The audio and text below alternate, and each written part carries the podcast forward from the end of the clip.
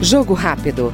Os projetos e ideias dos deputados federais. A cada nova edição, você conhece a opinião e a participação do seu parlamentar na elaboração das leis e em defesa dos interesses da população.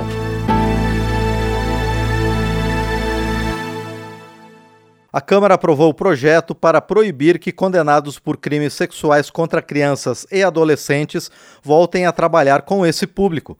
O relator da proposta, deputado Diego Garcia, do Republicanos do Paraná, ressalta que o texto altera o Código Penal e o Estatuto da Criança e do Adolescente, que já prevêem uma série de penas para esses criminosos. Infelizmente, hoje não há regra no nosso sistema jurídico que proíba o condenado por crime contra a dignidade da criança e adolescente de continuar exercendo a atividade profissional que envolva criança ou adolescente. A proposta ela vem justamente para preencher essa lacuna. Entende que a condenação do criminoso por si só não dá a garantia de que ele não voltará a cometer o crime, sendo necessário mecanismos mais eficazes e leis mais duras para a prevenção de crimes sexuais considerando a gravidade e as consequências desses absurdos. Não podemos permitir que uma pessoa que cometa abuso sexual de vítimas vulneráveis possa ainda assim ser o professor, o pediatra, psicopedagogo delas. A violência contra criança e adolescente muitas vezes ela é silenciosa.